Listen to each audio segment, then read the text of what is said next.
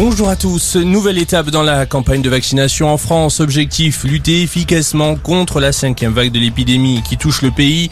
La troisième dose est désormais accessible pour toutes les personnes âgées de plus de 18 ans. Les candidats doivent également posséder un schéma vaccinal complet dès 5 mois après la deuxième dose.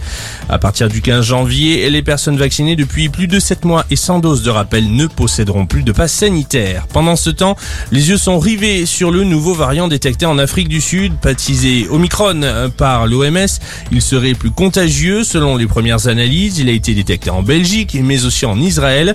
Conséquence, les vols en provenance de l'Afrique australe ont été suspendus jusqu'à nouvel ordre par l'UE, le Canada et les États-Unis.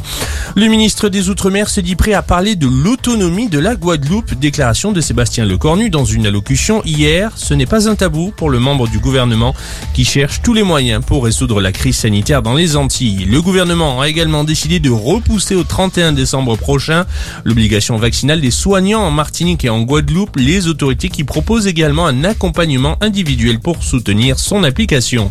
L'archevêque de Paris a présenté sa démission au pape. Cela intervient après des soupçons de relation avec une femme dans un article de nos confrères du Point. Monseigneur Aupetit a avoué un comportement ambigu en 2012. Le pape François est le seul à pouvoir approuver ou non la décision.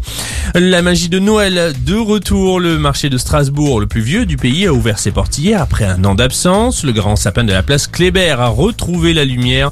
Ce sont 300 chalets qui sont accessibles aux visiteurs avec port du masque obligatoire. L'événement attire chaque année normalement 2 millions de visiteurs. Et on termine par du football. La suite de la 15e journée de Ligue 1 à suivre aujourd'hui. Lille-Nantes à 17h avant l'affiche de la soirée. Nice-Metz à 21h. Hier, Lens et Angers se sont quittés sur un score de 2 partout. Excellente journée à tous.